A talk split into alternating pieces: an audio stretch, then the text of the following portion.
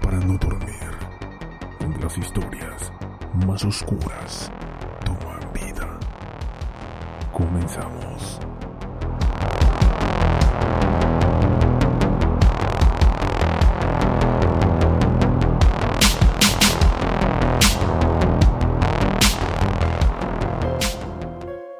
La noche de Halloween es la noche más terrorífica del año, aunque cada vez deriva más en una excusa para pasar un buen rato disfrazado, disfrutando con amigos. Lo cierto es que esta noche puede acabar en una auténtica película de terror, ya que se produce una combinación explosiva de alcohol, morbo por pasar miedo y el anonimato de ir disfrazado. Antes de continuar te invito a que nos sigas a través de Instagram, nos encuentras como relatos-podcast. Sin más, continuemos con este especial de Halloween.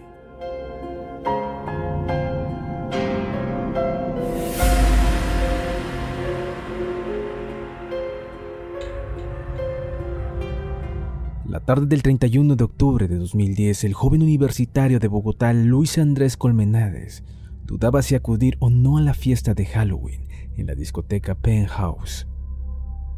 Llegó a redactar una lista de pros y contras y en los pros escribió arreglar el problema con Laura.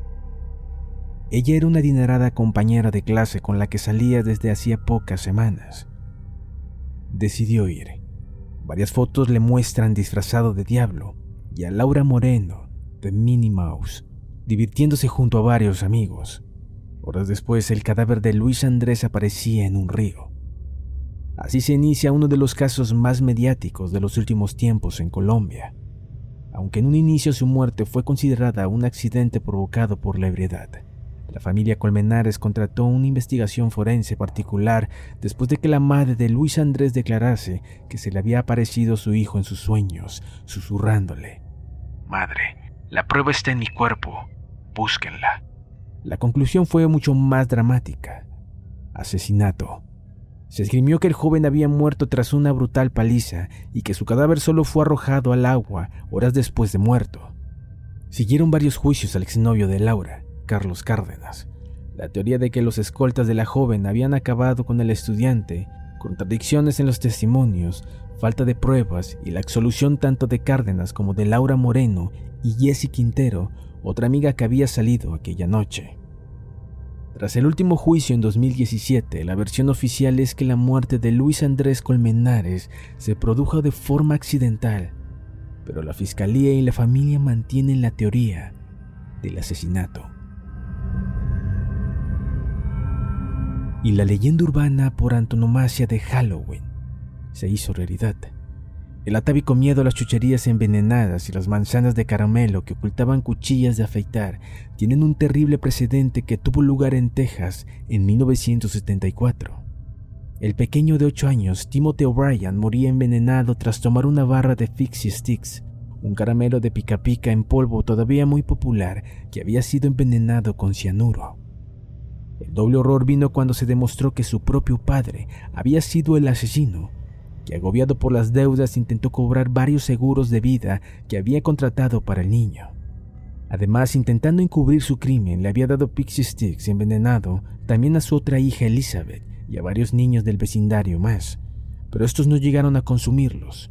Ronald O'Brien fue condenado a muerte y ejecutado 10 años después, ya convertido para los restos en el hombre que mató en Halloween, el auténtico Candyman.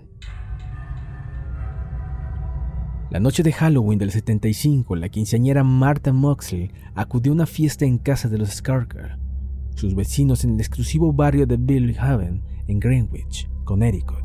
Durante la fiesta filtró y se besó con Thomas, con quien fue vista por última vez. A la mañana siguiente, el cuerpo de Marta aparecía sin vida en el patio trasero de su casa. Había sido golpeada hasta la muerte con un palo de golf. 25 años después, el otro hermano, Misher, que también tenía 15 años cuando ocurrieron los hechos, fue acusado del asesinato. Se daba la circunstancia de que los Skekel eran sobrinos de Ethel Skekel Kennedy, viuda de Bobby Kennedy, por lo que su leyenda y aura les proporcionaban tanto ciertos privilegios como el interés desatado de la prensa. El juicio de 2002 condenó a Michael a 20 años de prisión, aunque él sigue alegando su inocencia. El caso sigue recibiendo la atención del público 40 años después y ha inspirado numerosas obras tanto de ficción como ensayos, entre ellos la novela Una temporada en el purgatorio de Dominic Done, adaptada al cine en 1996 con un joven Patrick Denson como uno de los turbulentos hermanos. Laura Meanza, Leslie Mazara y Adriana Insogna compartían casa en Napa, California. La madrugada de Halloween de 2004, Lauren se despertó sobresaltada en su dormitorio, situado en la planta baja por los ladridos de su perro. Escuchó que alguien entraba en la vivienda y subía las escaleras. Pensó que se trataba del novio de Leslie, pero minutos después escuchó un alarido de terror. Era Adrian pidiendo auxilio. Lauren se asomó a la puerta de su habitación y vio cómo un hombre bajaba las escaleras rompiendo objetos. Presa del pánico, la joven huyó hasta el patio trasero de la vivienda, que daba un muro tan alto que convertía el espacio en una ratonera. Dentro de casa el desconocido seguía moviéndose, y Lauren escuchó de nuevo los gritos de Adrian. Volvió a entrar en la vivienda e intentó llamar a la policía desde la cocina, pero la línea había sido cortada. Sin saber qué hacer, Lauren subió a la habitación de Adrian. Se encontró la estancia cubierta de sangre, a Leslie acuchillada sobre una pila de ropa y Adrian detrás de la cama, todavía viva pero angustiada por las numerosas puñaladas que le habían propinado. Lauren logró bajar hasta su dormitorio con los pies descalzos manchados por la sangre de sus compañeras y llamó a la policía desde su móvil. El doble crimen tardó un año en resolverse. El culpable resultó ser Eddie Couple, marido de Lily Prudhomme, una de las amigas de Adrian. Él mismo confesó su autoría sin dar motivo para los asesinatos. Durante las primeras horas del Halloween de 1981, una pareja de Manhattan cuyos nombres eran Ronan Sisman y Elizabeth Plasman fueron asesinados en su apartamento que estaba localizado cerca del pueblo de Greenwich. La pareja fue fuertemente golpeada antes de ser disparada en la cabeza y el apartamento fue completamente saqueado. Se rumoreaba que Sisma estaba involucrado en temas de drogas, por lo que las autoridades creyeron en un principio que se trataba del motivo del asesinato. Sin embargo, el caso dio un giro extraño cuando un informador penitenciario afirmó que uno de sus compañeros había predicho la semana de los crímenes antes de que realmente ocurrieran. Ese recluso resultó ser el famoso asesino llamado el hijo de San, David Berkowitz. En 1977, Berkowitz fue condenado por una serie de disparos que quitaron la vida a seis personas y al menos otras siete heridas. Siempre hubo especulación con que Berkowitz estaba involucrado en un culto satánico y que no realizó todos los asesinatos de hijo de Sam por su cuenta.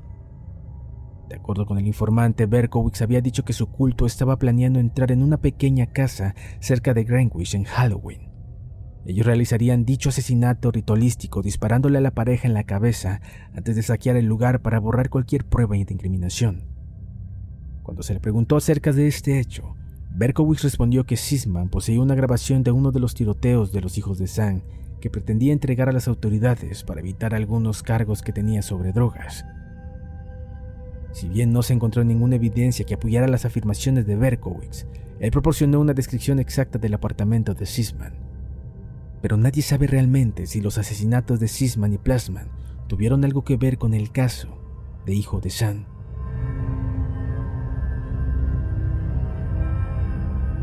Si te ha gustado nuestro programa, no olvides seguirnos y muchas gracias por escuchar este especial de Halloween. Nos escuchamos en una próxima emisión.